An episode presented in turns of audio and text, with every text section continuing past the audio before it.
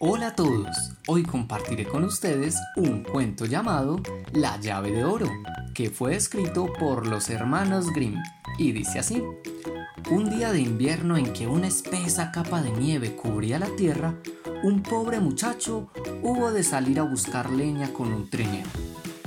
Una vez lo hubo recogido y cargado, sintió tanto pero tanto frío que antes de regresar a casa quiso encender fuego y calentarse un poquitín.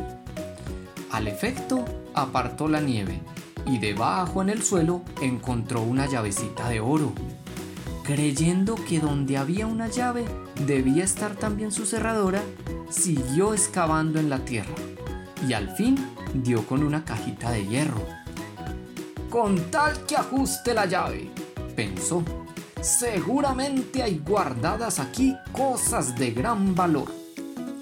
Buscó y al principio no encontró el agujero de la cerradura.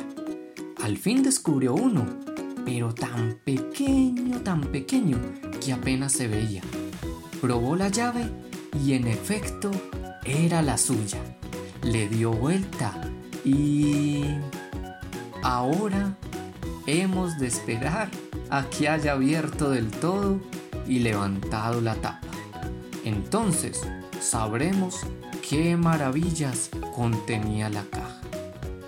Este es un microcuento y no tiene fin, pero tú lo puedes construir. ¿Qué crees que pudo encontrar dentro de la cajita este pobre muchacho? ¿Cómo terminará la historia?